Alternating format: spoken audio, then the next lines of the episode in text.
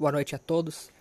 Mais uma vitória. Inter soberano, Inter forte e com certeza Inter líder por mais uma rodada. Muito feliz pela atuação individual de todo mundo. Todo mundo foi bem.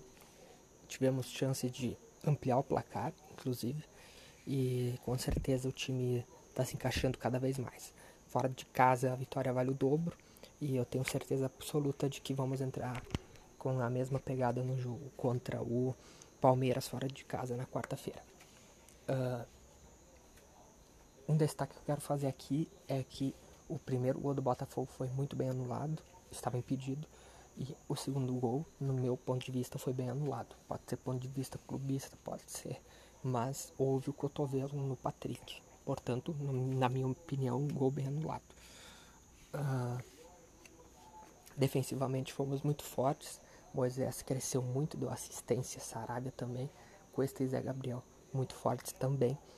No meio de campo, o Inter teve o domínio, porque teve muita movimentação com o Lindoso, Patrick, Edenilson e D'Alessandro.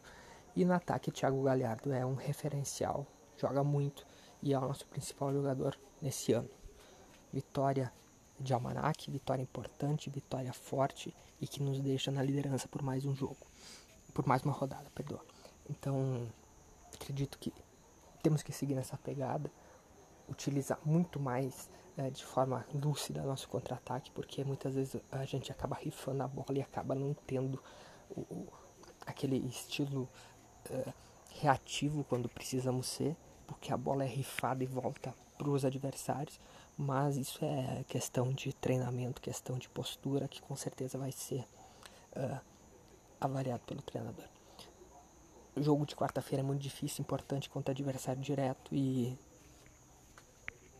uma vitória é excelente e um empate é bom. Perder nem pensar.